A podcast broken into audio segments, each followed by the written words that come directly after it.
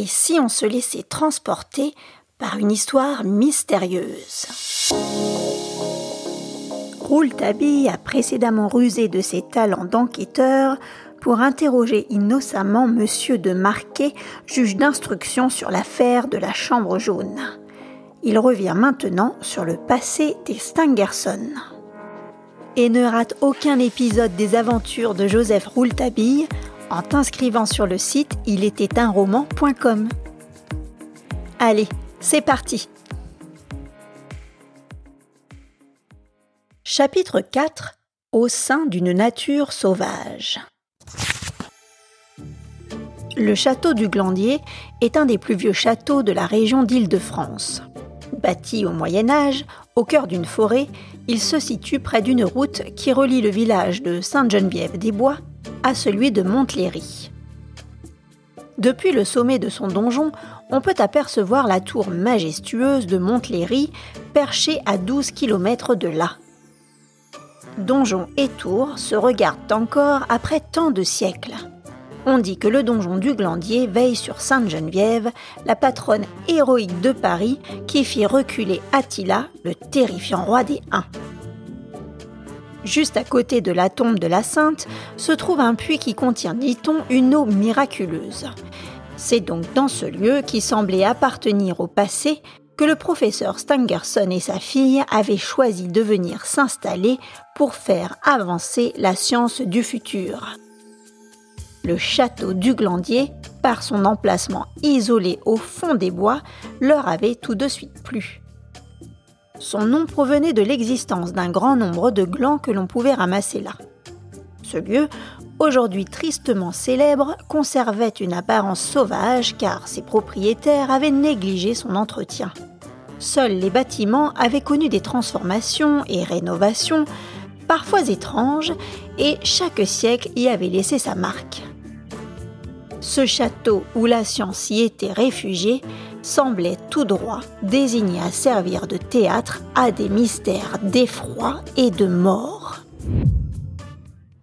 Si je m'attarde à réaliser une description aussi précise du glandier, ce n'est pas que je souhaite dresser un tableau dramatique de la situation déjà suffisamment tragique, je me dois plutôt d'être un rapporteur fidèle du lieu où a éclaté la terrible agression de Mathilde Stangerson. Il me paraît donc tout naturel que vous sachiez exactement et précisément où les événements se déroulent. Je reviens maintenant à M. Stangerson. Quand il acheta le domaine, 15 ans environ avant que le drame ne survienne, le Glandier n'était déjà plus habité depuis longtemps. Un autre vieux château dans les environs était également abandonné, si bien que la région était peu habitée. Il demeurait encore quelques maisonnettes au bord de la route et l'auberge du donjon. Rien de plus dans cet endroit délaissé. Cet état d'isolement parfait avait été la raison déterminante du choix de M. Stangerson et de sa fille. M. Stangerson était déjà célèbre. Il revenait d'Amérique où ses travaux avaient rencontré un grand succès. Son livre, intitulé Dissociation de la matière par les actions électriques, avait vivement été critiqué par le monde savant. Monsieur Stangerson était français et d'origine américaine. Il avait dû s'installer aux États-Unis pendant plusieurs années à cause d'une affaire d'héritage et avait dû poursuivre là-bas des travaux débutés en France. Il était revenu pour les terminer après avoir gagné une grosse fortune réalisée grâce à des jugements de procès qu'il avait remportés. S'il l'avait voulu, M. Stangerson aurait pu accumuler des millions de dollars en exploitant ses découvertes chimiques. Mais il considérait que son don merveilleux, celui de savoir inventer, il l'avait reçu de la nature et donc il ne lui appartenait pas. Il le devait aux hommes. Tout ce qu'il créait, il le rendait accessible à tous et il l'offrait gracieusement au domaine public. Il ne cachait pas sa satisfaction d'avoir reçu cette fortune inespérée. Elle lui permettait de se livrer librement à sa passion pour la science. Le professeur semblait s'en réjouir également pour une autre raison.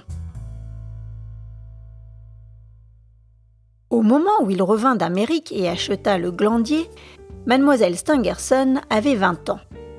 Elle était tellement jolie, dotée de la grâce parisienne venant de sa mère et décédée en la mettant au monde, mademoiselle Mathilde dégageait également toute la splendeur et la richesse du jeune sang américain de son grand-père paternel, William Stangerson. 20 ans, rayonnante, intelligente, d'une santé divine, Mathilde Stangerson était l'une des plus belles filles à marier. Même si son père savait qu'inévitablement, un jour, il vivrait la douleur d'en être séparé, il se devait de penser à son mariage. Quoi qu'il en soit, ses amis s'étonnèrent du choix du château du Glandier quand il aurait pu présenter mademoiselle Mathilde au grand monde. Le professeur répondit C'est la volonté de ma fille et je ne sais rien lui refuser. C'est elle qui a choisi le glandier. Interrogée à son tour, la jeune fille répliqua avec sérénité. Aurions-nous pu mieux travailler que dans cette solitude? Car mademoiselle Mathilde Stangerson contribuait déjà aux travaux de son père. On ne pouvait imaginer que pendant plus de 15 ans, sa passion pour la science irait jusqu'à lui faire repousser tous les prétendants qui se présenteraient à elle. Et au bout de quelques années, ils se lassèrent.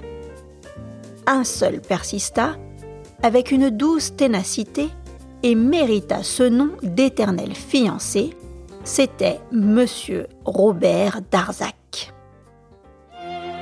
Quelques semaines avant que ne survienne l'événement tragique, un bruit se répandit dans Paris.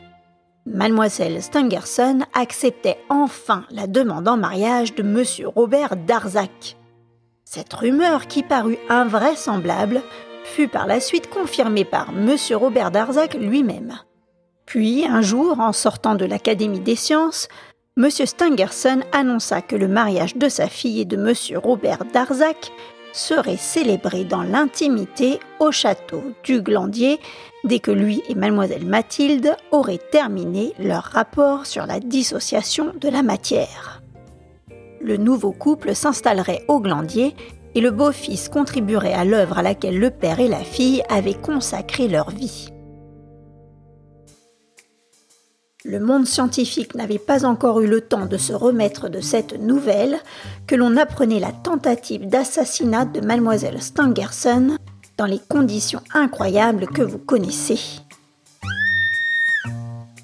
J'ai pu rassembler tous ces détails du passé grâce à mes relations d'affaires avec M. Robert Darzac. Je n'ai pas hésité une seconde à les partager avec vous, cher lecteur, pour qu'en franchissant le seuil de la chambre jaune, vous soyez autant informé que moi.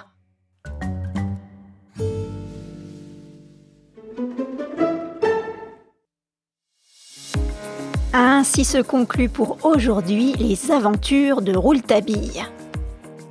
Parviendra-t-il à percer le mystère de la chambre jaune? La suite? Au prochain épisode. Si tu souhaites m'encourager dans la réalisation de ce podcast, si tu aimes les récits d'Il était un roman, merci de me suivre, d'aimer, de mettre des étoiles sur ta plateforme de podcast ou de t'inscrire à ma newsletter sur ilétaitunroman.com. Merci pour ton écoute et à très vite